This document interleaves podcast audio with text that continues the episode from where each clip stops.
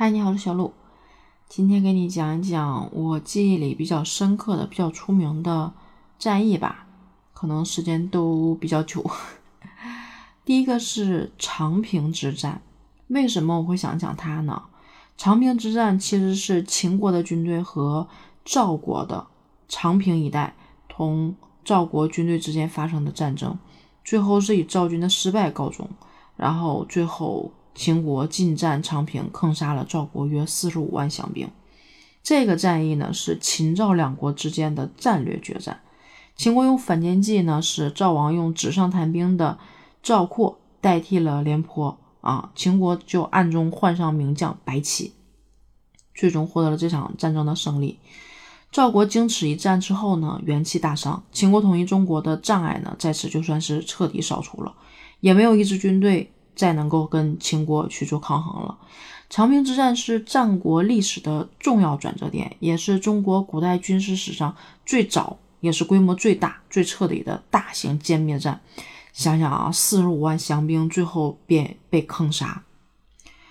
另外一个就是巨鹿之战，嗯，秦国奠定了地位，并且无人匹敌的战役是长平之战，但是巨鹿之战呢，其实就是。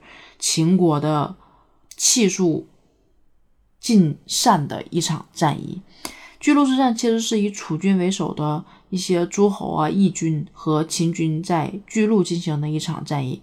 最终呢，义军是以少胜多，打败了秦军。巨鹿之战基本上就摧毁了秦军的主要实力。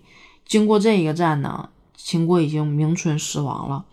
项羽在这一战中破釜沉舟，确定了他在各路义军中领导位置。在项羽北上救赵、俘获啊王离，然后破降张干的这个同时呢，刘邦犹而不及，趁秦军主力被牵制在河北，程须呢自率义军向西并进，首先进入关中，抢占了地盘，并且树立了良好的口碑。啊，也就是在这个时候奠定了他的一个后期这个。王的基础，在秦二世三年的时候，也就是二公元二零七年八月，攻破了这个武关，十月进入咸阳。秦的王子婴最后出降，秦国最后灭亡了。巨鹿之战，它其实是秦末的农民大起义走向最后胜利的关键性的一战，也是中国历史上。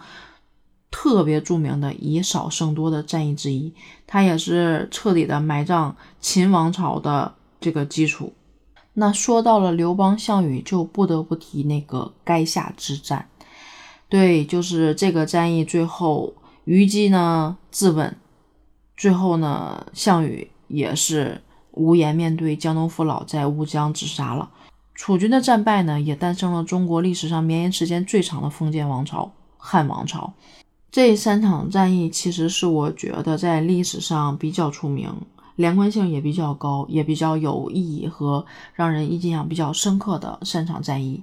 那除了这三场历史上的战役，你还听过哪些比较知名的战役，影响比较深远的？可以说来听听，好吗？小鹿今天就说到这儿吧，拜拜。